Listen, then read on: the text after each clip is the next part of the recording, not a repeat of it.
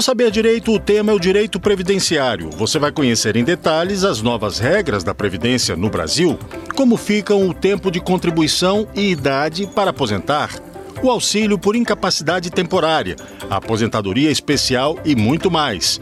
As aulas são com a professora Ana Carolina Tietz.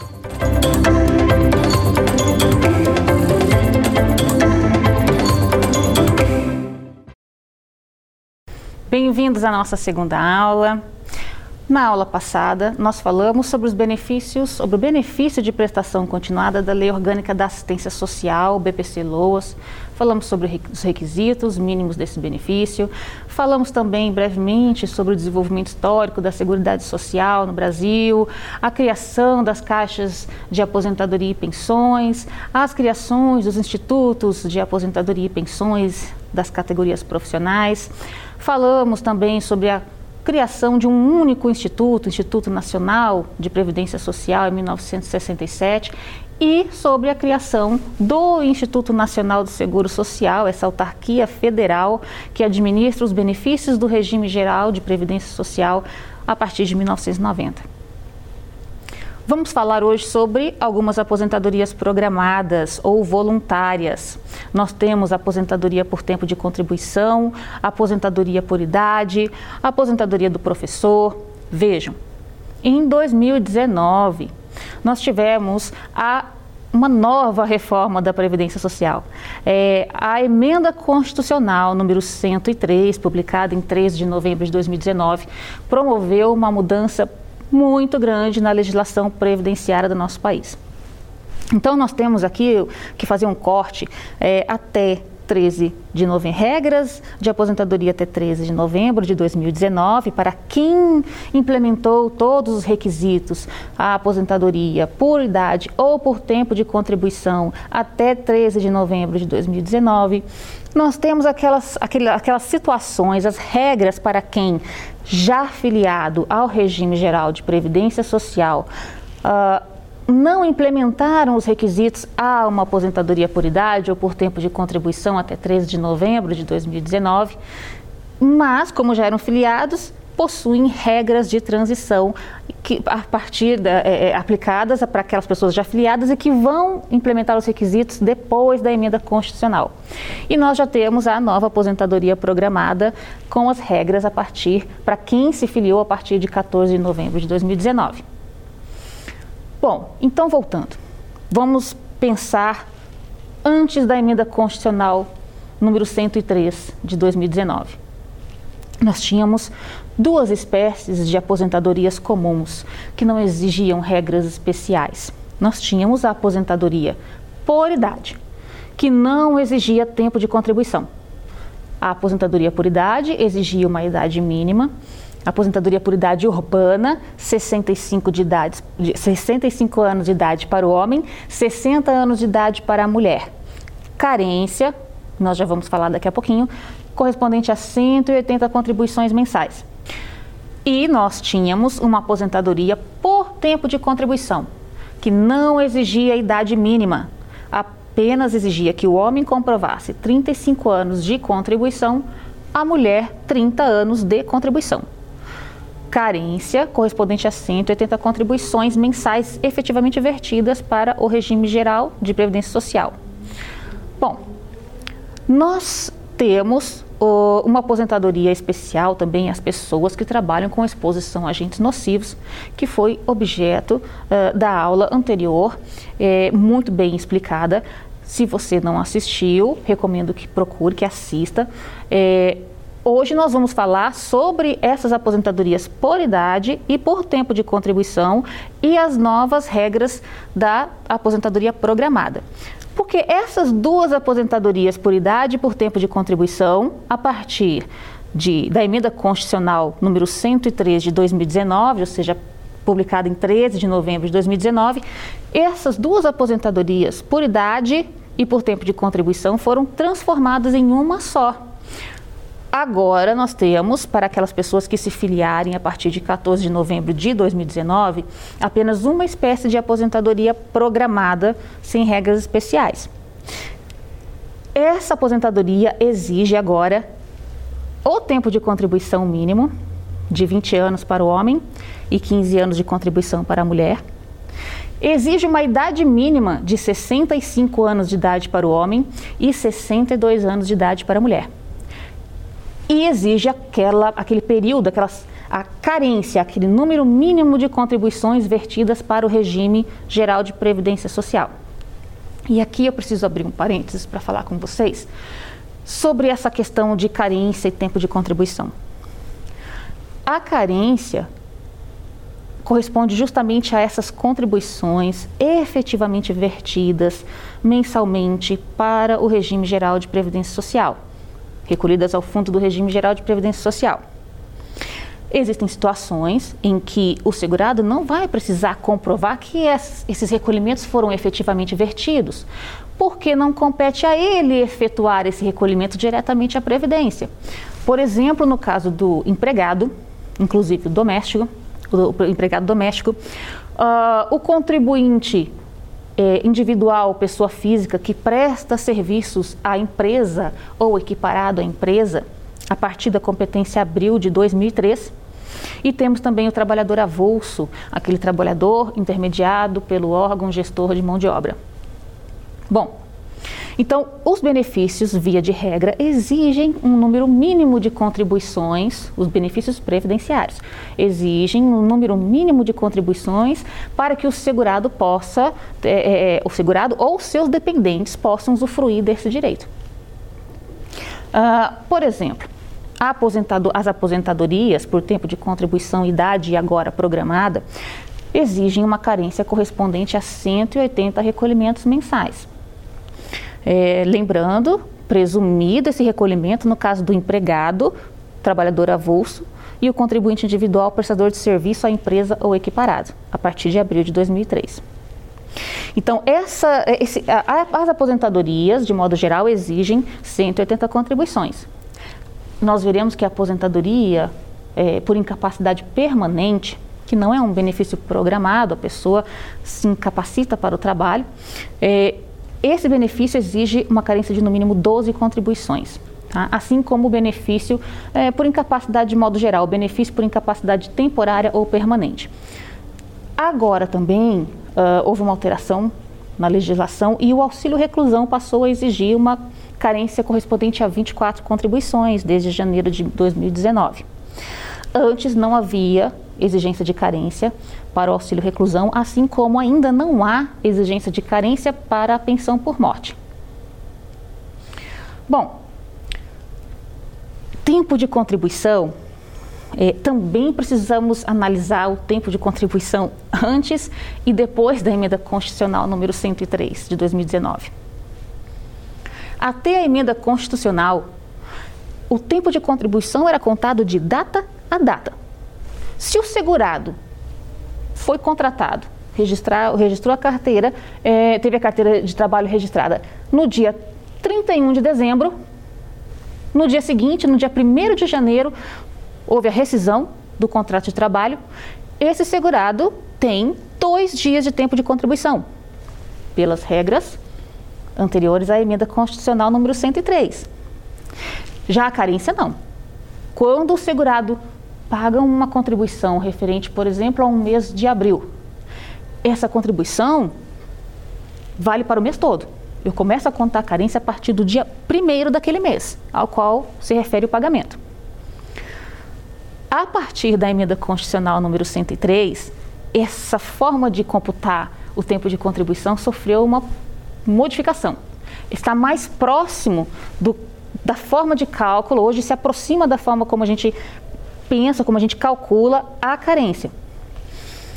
Contribuições, é, salário de contribuição abaixo do piso da categoria ou do salário mínimo, vamos lá.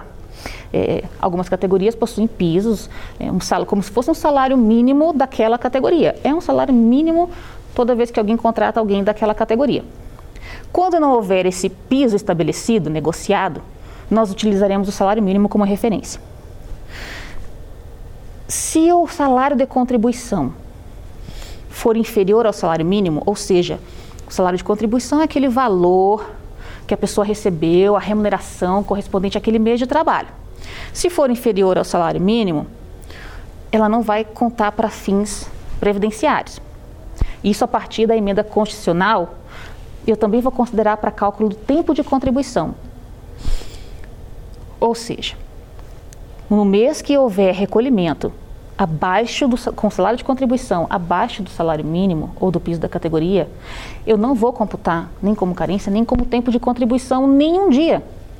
Se a pessoa ingressou, trabalhou, entrou na empresa no dia 31 de dezembro, recebeu 50 reais naquele mês, o salário dele 50 reais, está abaixo do salário mínimo. Então ele tem que fazer uma complementação. Em janeiro ele saiu no dia 1 remuneração 50 reais. Pelas regras anteriores, antes da emenda constitucional, ele teria aí dois meses para fim de carência, duas competências já para fim de carência. E ele teria dois dias de tempo de contribuição. A partir da emenda, não. Se ele não regularizar essa contribuição, ou seja, se ele não complementar ao salário mínimo, ao valor do salário mínimo ou do piso da categoria, ou então promover o agrupamento dessas contribuições, e a gente vai ver isso daqui também já já. Enfim, se ele não regularizar para alcançar pelo menos o salário mínimo, não vai contar para nenhum fim, nem para carência, nem para tempo de contribuição. Então, hoje, o trabalhador, se o salário dele for inferior ao salário mínimo, trabalhador, o, o empregado, uh, o contribuinte individual, se ele oferiu um rendimento, uma renda inferior ao salário mínimo ou piso da categoria, ele precisa complementar esse recolhimento até o dia 15 do mês seguinte. Porque senão, se ele não, não fizer esse recolhimento, essa complementação até o dia 15 do mês seguinte, aí ele que, teria, terá que pagar juros e multa se ele resolver futuramente fazer essa complementação. Então, até o dia 15 do mês seguinte, e isso vale repetindo, tem que ficar bem claro para empregado também. Empregado, trabalhador avulso, todos os contribuintes obrigatórios, todos os segurados que tiverem um recolhimento abaixo do salário mínimo. Então ele tem até o dia 15 do mês seguinte para fazer essa complementação, que é o prazo normal para recolhimento das contribuições pelo contribuinte individual e facultativo. Bom, sobre essa regularização desses recolhimentos inferiores ao salário mínimo, é, isso é muito importante e serve também já como dica para vocês. O segurado que tem uma remuneração inferior ao salário mínimo, vamos supor, eu trabalhei no mês de janeiro, prestei serviços e ganhei 500 reais, janeiro de 2020, pós-reforma. Bom, o salário era 1.039 naquela época. Então, estão faltando aí 539 reais para alcançar os 1.039 salário mínimo. Vamos supor, sou contribuinte individual, presta serviço a uma pessoa jurídica, a uma empresa. A empresa é obrigada a fazer esse repasse, e ela retém o meu recolhimento, repassa para o INSS. Ela recolheu sobre os 500 reais. Eu tenho que procurar fazer o, o, o cálculo desse recolhimento, no site da, da, da, da, Receita Federal, eu faço o cálculo dessa complementação sobre esses 539 reais do mês de janeiro, que o salário era R$ 1.039. Se eu fizer até o dia 15 do mês seguinte, não tem juros nem multa. Eu só vou fazer o valor da complementação. Se passar desse prazo, e ainda que eu faça essa regularização no outro ano, já vai incidir juros e multa. Outra coisa importante. Eu não necessariamente preciso fazer essa complementação. Posso fazer essa complementação, ou então eu posso, olha só, vamos supor que nesse mesmo exemplo eu tenha recebido uma remuneração correspondente a 500 reais. No mês de janeiro eu recebi 500 reais de um trabalho prestado, por um trabalho prestado. No mês de fevereiro eu ganhei 2 mil reais eu ganhei dois mil reais. Então, eu posso pegar o, o que ultrapassou o salário mínimo ou o piso da categoria nessa competência fevereiro, no mês de fevereiro, essa, uma parte dessa contribuição, e transferir para o mês de janeiro, para que eu consiga atingir o salário mínimo no mês de janeiro, e eu só posso fazer até o salário mínimo, o salário mínimo no mês de janeiro e manter a, o restante da outra contribuição no mês de fevereiro. Porque aí eu vou ter dois meses para fim de carência e dois meses como tempo de contribuição. Ah, sim, dois meses de tempo de contribuição. Porque agora o tempo de contribuição não é mais contado de data a data. Se o segurado, se eu, neste exemplo, comecei a trabalhar no dia 31 de janeiro, ganhei, ganhei 500 reais. Se eu comecei, é, é, trabalhei até o, o primeiro dia do mês seguinte, 1 de fevereiro, e eu fiz a complementação dessa contribuição para o piso da categoria ou salário mínimo, eu vou contar o mês inteiro como tempo de contribuição. Bom, voltando agora às nossas aposentadorias programadas. É muito importante entender tempo de contribuição e carência, inclusive antes e depois da emenda constitucional. Nós tínhamos aposentadoria por tempo de contribuição, então, que exigia 35 anos de contribuição para o homem, 30 anos de contribuição para as mulheres. E nós tínhamos a aposentadoria por idade, que exigia 65 anos de idade para o homem, 60 anos de idade para a mulher, aposentadoria urbana. Lembrando que a aposentadoria do trabalhador rural tem a redução em 5 anos na idade e o rural não foi atingido pela reforma da Previdência. Voltando, estamos falando dos benefícios urbanos. Como era o cálculo dessas aposentadorias antes da emenda? Antes da emenda constitucional, nós fazíamos o cálculo desses benefícios com base no salário de benefício, que era é, o resultado de uma média aritmética simples dos maiores salários de contribuição a partir de julho de 1994 para os segurados filiados a partir de novembro de 99. Eu pego todo o período contributivo. Para os segurados que se filiaram antes de novembro de 99, eu pego julho de 94 para frente. Esse período é chamado de período básico de cálculo. Então, voltando. Eu faço a média aritmética simples dos maiores salários de contribuição de todo esse período, tá? Mas o, o correspondente a 80% desse período básico de cálculo.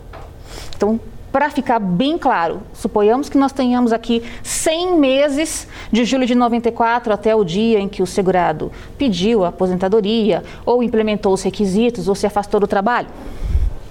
Eu pego desses 100 meses os 80% maiores salários de contribuição.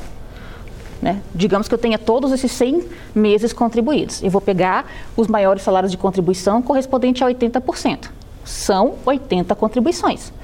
Do, se o período básico de cálculo corresponde a 100 meses, eu tenho que pegar os 80 meses com as maiores contribuições. Esse cálculo era o cálculo do salário de benefício antes da emenda constitucional número 103 de 2019. Sobre esse salário, a gente ainda aplicava um, um 100%. Nós pegávamos 100% deste benefício no caso da aposentadoria por tempo de contribuição.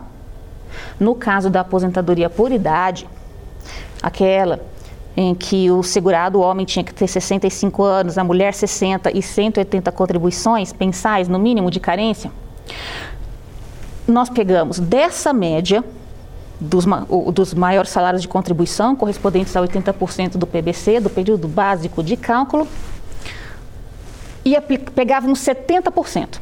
A partir destes 70% do salário de benefício, nós acrescentamos 1% a cada grupo de 12 meses. Isso considerando também esse tempo, esses 180 meses que o segurado recolheu como carência. Na prática. Vamos pensar, a mulher uh, uh, com 60 anos de idade, faço a média de todos os salários de contribuição a, a partir de julho de 1994, ela tem 15 anos de contribuição, né? 180 meses de recolhimento para fins de carência. Ela tem exatos 180 meses. Ela tem 15 grupos de 12 meses de contribuição. Então, essa mulher, eu vou pegar 70% do salário de benefício dela. Se eu tenho 15 grupos de 12 contribuições, então eu aumento, eu acrescento 15% a esse valor. Então serão 70 mais 15, 85% daquele salário de benefício. daquela média de julho de 94, os maiores salários de contribuição correspondentes a 80% desse período. Pegou papel e caneta? Vamos lá. Como é hoje? Como é hoje o cálculo desse benefício? O salário de benefício, o salário de benefício hoje é calculado considerando todas as contribuições a partir de julho de 1994. Né? 1994, julho, Plano Real, estabilização da moeda, foi fixada essa data. Então, hoje eu não pego mais os 80%, o, o, os maiores salários de contribuição correspondentes a 80% do período básico de cálculo. Hoje eu pego todos os meses. E esse é o cálculo do salário de benefício. Encontrei o salário de benefício, eu não começo mais nem com 100 nem com 70%. Isso para aqueles que se filiaram a partir de, de 14 de novembro de 2019 e também para as regras de transição. Então, hoje eu pego esse salário de benefício é calculado com a partir de é, todos considerando todos os salários de contribuição essa regra do salário de benefício eu aplico para todas essas aposentadorias novas e para as regras de transição. E para aqueles que se filiaram agora, eu vou calcular 60%. Eu pego 60% dessa média e acrescento 2% para cada ano, para cada grupo de 12 meses de contribuição, para cada um ano a mais que ultrapassar aqueles 15 ou 20 anos exigidos para o homem ou para a mulher. Vamos lá. A nova aposentadoria para aquelas pessoas que se filiaram a partir de 14 de novembro de 2019 exige que o segurado homem tenha 20 anos de contribuição, implemente a carência correspondente a 180 contribuições e tenha no mínimo 65 anos de idade. A mulher deverá com, comprovar 62 anos de idade, 15 anos de contribuição e 180 recolhimentos como carência, para fins de carência. Nesses, nesses benefícios dessa nova aposentadoria, esse que exige tempo de contribuição, carência é, e idade mínima, a nova aposentadoria programada, para quem se filiou a partir de 14 de novembro, nós vamos pegar o salário de benefício, de acordo com a nova regra, a média de todos os salários de contribuição a partir de julho de 94, aplico 60% e 2% a cada ano de contribuição que ultrapassar 20 ou 15. Exemplo: o homem tem 21 anos de contribuição. O homem com 21 anos de contribuição tem a carência, implementou a carência, 65 anos de idade. Faço a média de julho de 94 em diante, calculei o salário de contribuição pego 60%. Quantos anos ultrapassaram 20? Um. Então eu acrescento 2%. Serão 62% do salário de benefício. No caso da mulher, aquilo que ultrapassar a 15 anos. Bom, eu falei para vocês que nós temos regras de transição. Nós temos uma regra de transição para aposentadoria por idade e nós temos quatro regras de transição para aposentadoria por tempo de contribuição. Lembram-se que nós falamos agora há pouco que aquelas pessoas que já estavam filiadas até 13 de novembro de 2019, mas que não implementaram os requisitos à aposentadoria até 13 de novembro de 2019, têm direito à aposentadoria com, de acordo com regras de transição, tá? para facilitar a transição dessas pessoas que já estavam prestes a se aposentar. Então, nós temos, para a aposentadoria por tempo de contribuição, quatro regras. A primeira regra diz respeito ao que chamaram, convencionaram chamar de é, pedágio de 50%. Alguns chamam de pedágio 50%. O que é o pedágio? O pedágio, na verdade, é um acréscimo, é um adicional Aquelas pessoas para quem faltava menos de dois anos para implementar o tempo de contribuição mínimo, 35 anos homem ou 30 anos mulher, tem que contribuir, além desse tempo que faltava, um adicional correspondente a 50%, metade. Ou seja, se a mulher estava prestes a se aposentar, faltava um ano para ela atingir 30 anos de contribuição, veio a emenda constitucional. Eu tenho que calcular agora esse um ano que faltava, mais o adicional, correspondente a 50%. Então ela vai ter que contribuir por mais um ano e meio. Bom, nós temos uma segunda regra, que é o pedágio correspondente a 100%. É, é um pouco parecida, mas aqui nessa regra a gente já vai ter idade mínima. Além desse pedágio, desse adicional, nós teremos ah, uma idade mínima. Porque naquela regra de 50%, do pedágio de 50%, bastava completar esse tempo que faltava mais o adicional. Não tem idade mínima. No adicional correspondente a 100%, nós temos um pedágio de 100%, ou seja, ele vai ter que contribuir o dobro do que faltava.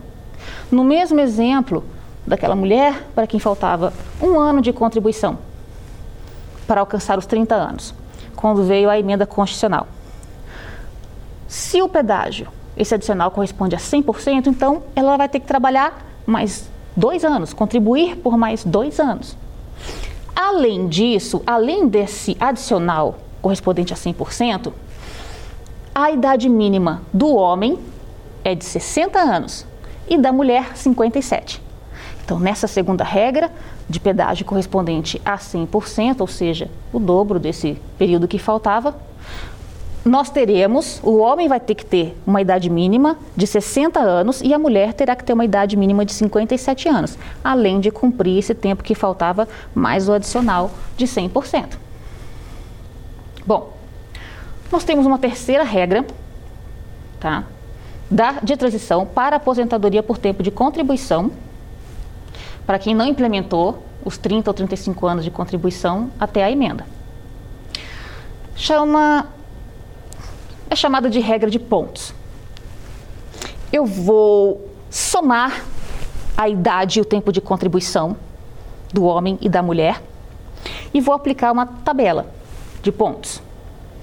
A partir de 2019, a mulher tinha que alcançar 86 pontos. O homem tinha que alcançar 96 pontos.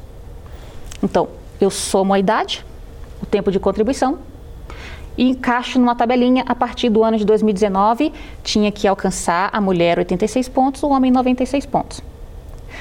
Só que a cada ano essa tabela vai receber um acréscimo de um ponto até o limite de 100 pontos para a mulher e 105 pontos para o homem. Então, a cada ano eu vou acrescentar um ponto. Então, a, a mulher terá que alcançar, teria que alcançar agora em 2020, 87 pontos. Em 2021, a mulher tem que alcançar 88 pontos. E assim vai até o limite de 100 pontos para a mulher e 105 pontos para o homem. Nós temos a quarta regra de transição para aposentadoria por tempo de contribuição. É a regra da idade progressiva. Bom, é um dos nomes, idade progressiva. Por quê? Porque aqui eu não vou somar o tempo com a idade de contribuição, eu não vou aumentar ponto, eu vou aumentar idade. A quarta regra de transição, chamada de idade progressiva, além da, do tempo mínimo de contribuição, que é exigido em todas as regras de transição. O homem tem que atingir 35 anos de contribuição, a mulher tem que atingir 30 anos de contribuição. Mas nessa regra da, da idade progressiva, a idade mínima vai sofrer um acréscimo de seis meses a cada ano. Em 2019, o homem tinha que ter no mínimo 61 anos de idade, a mulher no mínimo 56 anos de idade. Então, no caso da mulher, alcançados os 30 anos de contribuição, no ano de 2019 ela tinha que ter 56 anos de idade no mínimo. Agora, no ano de 2020, são 56 anos de idade e 6 meses, 56 anos e meio de idade, né? 56 anos e 6 meses de idade mínima. No ano seguinte, 57 anos de idade, ou seja, essa tabela vamos acrescentar 6 meses a cada ano, até atingir a regra atual, 65 anos de idade para o homem e 62 anos de idade para a mulher, no mínimo. Bom, só lembrando que a forma de cálculo desses benefícios é, com regras de transição, na aposentadoria por tempo de contribuição com regras de transição, também sofreram alteração. No caso daquela regra de transição da aposentadoria por tempo de contribuição correspondente ao pedágio de 50%, a metade daquilo que faltava para atingir 30 ou 35 anos até a emenda constitucional, aquele cálculo do salário de benefício, tá, considerando todos os recolhimentos uh, desde julho de 94 até hoje, até o dia que o segurado requereu o benefício, é, nós vamos pegar 100% e vamos aplicar o fator previdenciário. A diferença entre essa é, regra do pedágio de 50% e a do pedágio de 100% é que nós também, é, não, perdão, a diferença é que aqui não, ser, não incidirá o fator previdenciário. Lembrando, fator previdenciário é aquela, aquela alíquota que nós aplicamos é, sobre o salário de, de, de, benefício, depois que a gente faz aquela média, é aplicada, uh, aplicada, uma, aplicada uma alíquota, era aplicada uma alíquota, que leva em consideração o tempo de contribuição e a idade a expectativa de sobrevida de vida desse, desse segurado. Quanto maior a idade, quanto mais o segurado esperava para se aposentar, maior era o valor desse fator previdenciário. Então, poderia ser um ou acima ou abaixo de um. Na aposentadoria por tempo de contribuição, esse fator previdenciário era aplicado obrigatoriamente, salvo se, num período, nós tivemos uma regra de pontos para exclusão desse fator previdenciário. Tá? Então, 2015, é, a, nós tínhamos uma regra chamada de apelidada de 85 ou 95 pontos. Isso só para exclusão do fator previdenciário, tá? Nas aposentadorias por tempo de contribuição ou por idade anteriores à emenda. É, se essa se a mulher atingisse 85 um, é, pontos, somando a idade e o tempo de contribuição, não incidiria o fator previdenciário. Isso até 30 de dezembro de 2018. Né? Então, a partir de 31 de dezembro de 2008, essa pontuação sofreu um acréscimo, um ponto. Então, para excluir o fator previdenciário, a mulher teria que atingir, no somatório idade e tempo de contribuição, 86 pontos a partir de 31 de dezembro de 2018 e o homem 96 pontos, que o homem começou com 95 pontos é, e a partir de 31 de dezembro de 2018 passaram a é, 96 pontos. Bom, essa regra não existe mais, foi revogada com a emenda constitucional número 103. Já as outras regras de transição, é, que exigem é, a somatório da pontuação ou a idade progressiva, já é calculada com base no salário de contribuição de julho de 94 em diante, da mesma forma que as demais, 60%. Não corresponde mais a 100% das outras duas regras de transição. Então, as, essas duas últimas regras de transição a que nos referimos são 60%. Bom, a aposentadoria do professor, só lembrando, é, antes da emenda constitucional, o profissional, o professor, que comprovasse uh, atividade de magistério no ensino, na educação infantil, no ensino fundamental e médio, tinha direito a uma redução em cinco anos no tempo de contribuição, até a emenda constitucional número 103. A partir da emenda constitucional número 103, na verdade, a regra deixou de prever essa redução no tempo de contribuição. Houve, na verdade, uma redução na idade.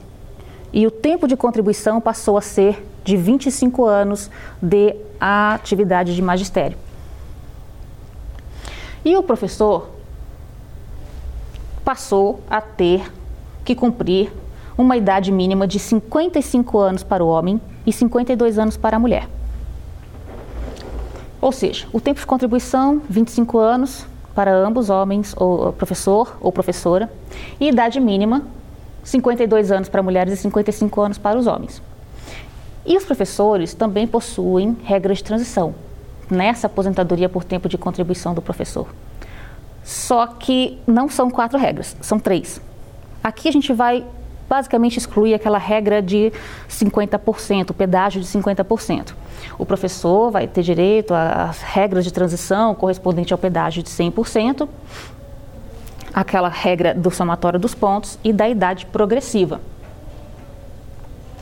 No caso da regra dos pontos, uh, a pontuação será reduzida em cinco, né, cinco pontos. A professora terá que comprovar o somatório de pontos em 2019 a partir de 81 pontos e o homem a partir de 91 pontos. São cinco pontos a menos em relação à atividade comum. A regra de idade progressiva, tá, ou tempo de contribuição mais idade mínima. No caso do professor, essa idade no caso da regra da idade progressiva, uh, o homem tem que ter os 30 anos de atividade de magistério, a mulher 25 anos de atividade de magistério. E a idade vai sofrer também um acréscimo de seis meses a cada ano, começando né, a partir de 51 anos de idade para a mulher e 56 anos para o homem. Bom, lembrando que a aposentadoria não impede que o trabalhador continue exercendo atividade remunerada, não põe fim ao vínculo empregatício. Tá? Então, nós vimos que a aposentadoria por tempo de contribuição possui quatro regras de transição. E nós temos as três regras de transição para os professores. A aposentadoria por idade, aquela que só exigia a idade mínima de 65 anos para o homem e 60 anos para a mulher, e uma carência correspondente a 180 recolhimentos vertidos para a Previdência ela possui apenas uma regra de transição que, na verdade, vai beneficiar as mulheres, porque a idade mínima já correspondia a 65 anos de idade para os homens antes da emenda constitucional.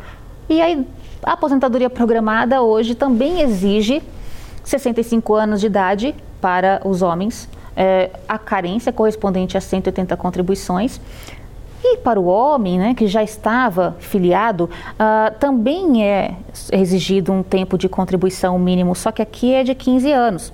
Então, são 180 recolhimentos e 15 anos de contribuição, tanto para o homem quanto para a mulher. A exigência dos 20 anos de contribuição para o homem só vieram, só, é, só, se aplicam àqueles segurados homens que se filiaram a partir de 14 de novembro de 2019.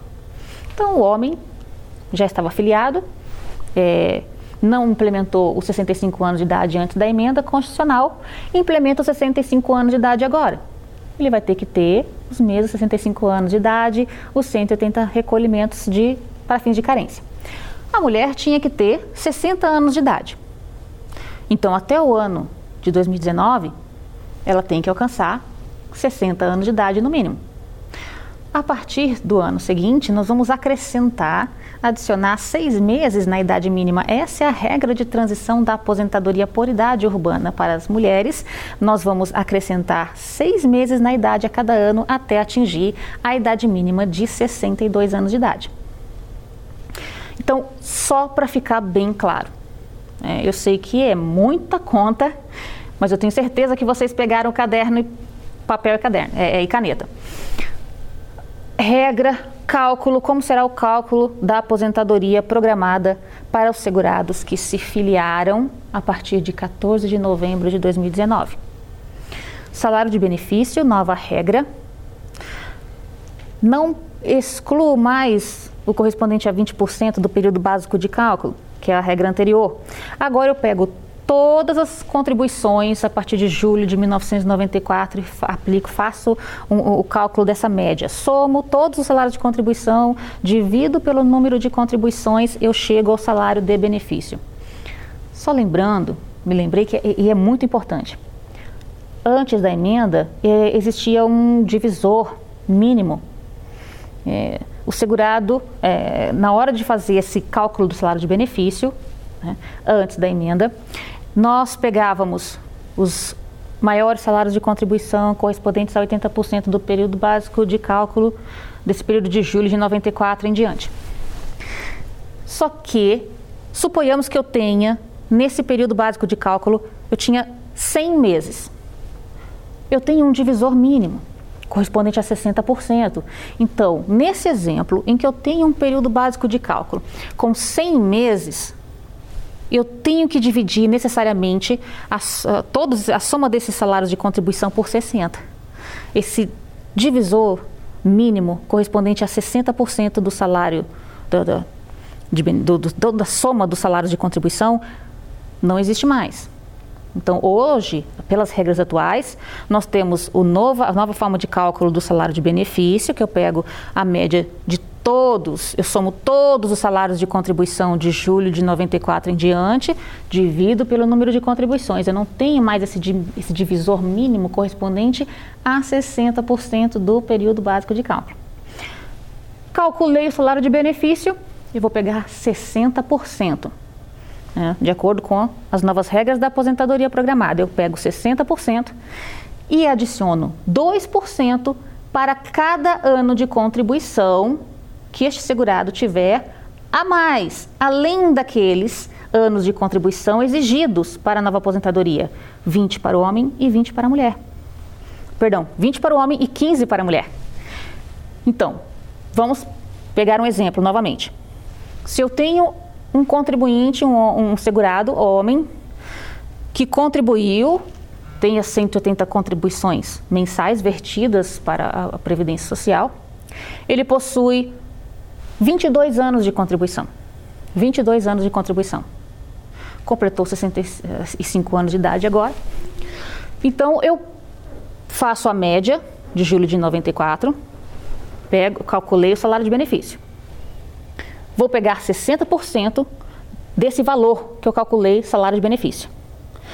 E vou acrescentar dois anos de contribuição para cada, perdão, 2% para cada ano de contribuição que ultrapassar aqueles 20. Se ele tem 22 anos de contribuição, e são 2% a cada ano, então eu vou acrescentar neste exemplo 4%. Ele vai se aposentar com 64% do salário de benefício. Preparado para responder as questões? Vamos ao nosso quiz. Quanto ao período de carência para concessão de benefícios previdenciários, está correto? Letra A. Salário maternidade de empregada doméstica, 12 meses. Letra B. Auxílio por incapacidade temporária, 10 meses. Letra C. Auxílio reclusão, 24 meses. Letra D, pensão por morte, 18 contribuições mensais. Já sabe a resposta? A resposta certa é a letra C. Vejamos. Salário maternidade.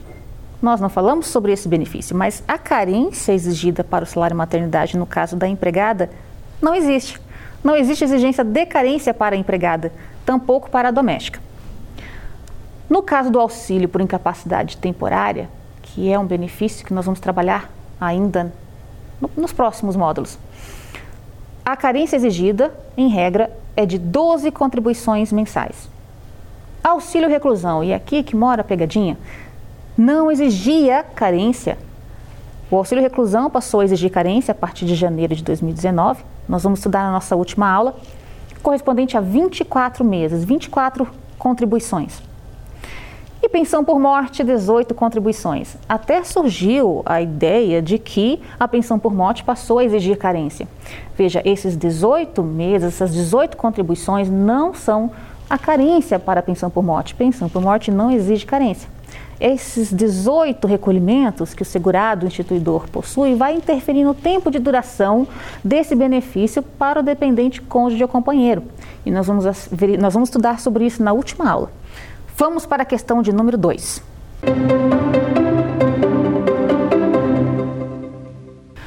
Segurados que se filiarem após a entrada em vigor da Emenda Constitucional número 103 de 2019 terão direito à aposentadoria programada quando preencherem os seguintes requisitos. Letra A: 65 anos de idade, homem e mulher, e 15 anos de contribuição. Letra B: 65 anos de idade se homem e 60 anos de idade se mulher e 15 anos de contribuição. Letra C. 65 anos de idade se homem e 62 anos de idade se mulher e 20 anos de contribuição. Letra D. 65 anos de idade se homem e 62 anos de idade se mulher e tempo de contribuição correspondente a 20 anos para o homem e 15 anos para a mulher. E então, Já sabe a resposta? A resposta correta é a letra D. A nova aposentadoria programada exige idade mínima para aqueles que se filiaram a partir de 14 de novembro de 2019, idade mínima correspondente a 65 anos de idade para o homem e 62 anos de idade para a mulher. Além disso, além de implementar a carência correspondente a 180 contribuições mensais, ainda deve comprovar 20 anos de contribuição, tempo de contribuição, no caso do homem, e 15 anos de tempo de contribuição, se mulher. Vamos à nossa terceira pergunta. Até que lei discipline o cálculo dos benefícios do regime geral de previdência social, será utilizada letra A, a média aritmética simples dos 80% maiores salários de contribuição de todo o período contributivo. Letra B, a média aritmética simples dos salários de contribuição a partir de julho de 1994, corrigidos monetariamente, não limitados ao teto do regime geral de previdência social. Letra C. A média aritmética simples de todos os salários de contribuição a partir de julho de 1994, corrigidos monetariamente, limitado ao teto do regime geral de previdência social. Letra D a média aritmética simples dos 60% maior, maiores salários de contribuição a partir de julho de 1994, corrigidos monetariamente. Então, já sabe a resposta correta? É a letra C. Vejamos, a letra A, vamos fazer uma recapitulação porque isso aqui é muito importante. A letra A diz que o cálculo será o cálculo se baseará na média aritmética simples dos 80% maiores salários de contribuição de todo do período contributivo. Veja, a regra anterior à emenda estabelecia que o salário de benefício seria calculado considerando a média dos salários de contribuição desde julho de, de 1994 até o requerimento do benefício sendo os maiores salários de contribuição correspondente a 80% desse período de julho de 94 em diante. Então, essa questão, essa resposta não está correta. A média aritmética simples, letra B, a média aritmética simples dos salários de contribuição a partir de julho de 94, corrigidos monetariamente, não limitados ao teto.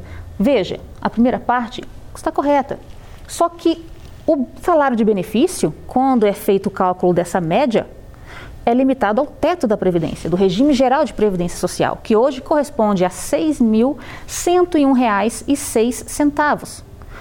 Lembrando que o contribuinte só pode realizar contribuições a partir do salário mínimo ou do teto, do piso da categoria, até esse limite de salário de contribuição do teto do regime geral, correspondente a R$ 6.101,06. Letra C. A média aritmética simples de todos os salários de contribuição a partir de julho de 94, corrigidos monetariamente, limitados ao teto do regime geral. Sim. Pegamos todos os salários de contribuição a partir de julho de 1994, esses salários são corrigidos monetariamente até a data do cálculo do, do, do direito adquirido, limitado ao teto do regime geral limitado a R$ 6.101,06. Essa é a nossa resposta correta. Bom, nós falamos hoje sobre aposentadorias programadas. Falamos sobre as regras anteriores à emenda constitucional, tanto os requisitos mínimos para aposentadoria por tempo de contribuição, aposentadoria por idade, até a emenda constitucional, publicada em 13 de novembro de 2019. Então, se você implementou todos os requisitos exigidos para uma aposentadoria por tempo de contribuição ou para uma aposentadoria por idade até 13 de novembro de 2019, fique tranquilo. Pode solicitar a aposentadoria a, a qualquer tempo. O, o, o, servidor analisará, o servidor do INSS analisará o direito adquirido até a emenda constitucional. Para aqueles que implementaram os requisitos após a emenda constitucional a partir de 14 de novembro de 2019, mas já estavam filiados até 13 de novembro, já vinham contribuindo. Nós temos então quatro regras de transição para aposentadoria por tempo de contribuição e uma aposentadoria no caso da aposentadoria, uma regra de transição para aposentadoria por idade. E no caso dos professores, nós temos três regras de transição. Na próxima aula, nós vamos estudar a aposentadoria da pessoa com deficiência. Até lá! Quer dar uma sugestão de tema para os cursos do Saber Direito? Então mande um e-mail para a gente, saberdireito.stf.jus.br ou entre em contato por WhatsApp. O número é esse que aparece na tela. Você também pode acompanhar as aulas pela internet. Acesse tvjustiça.jus.br ou nosso canal no YouTube, TV Justiça Oficial.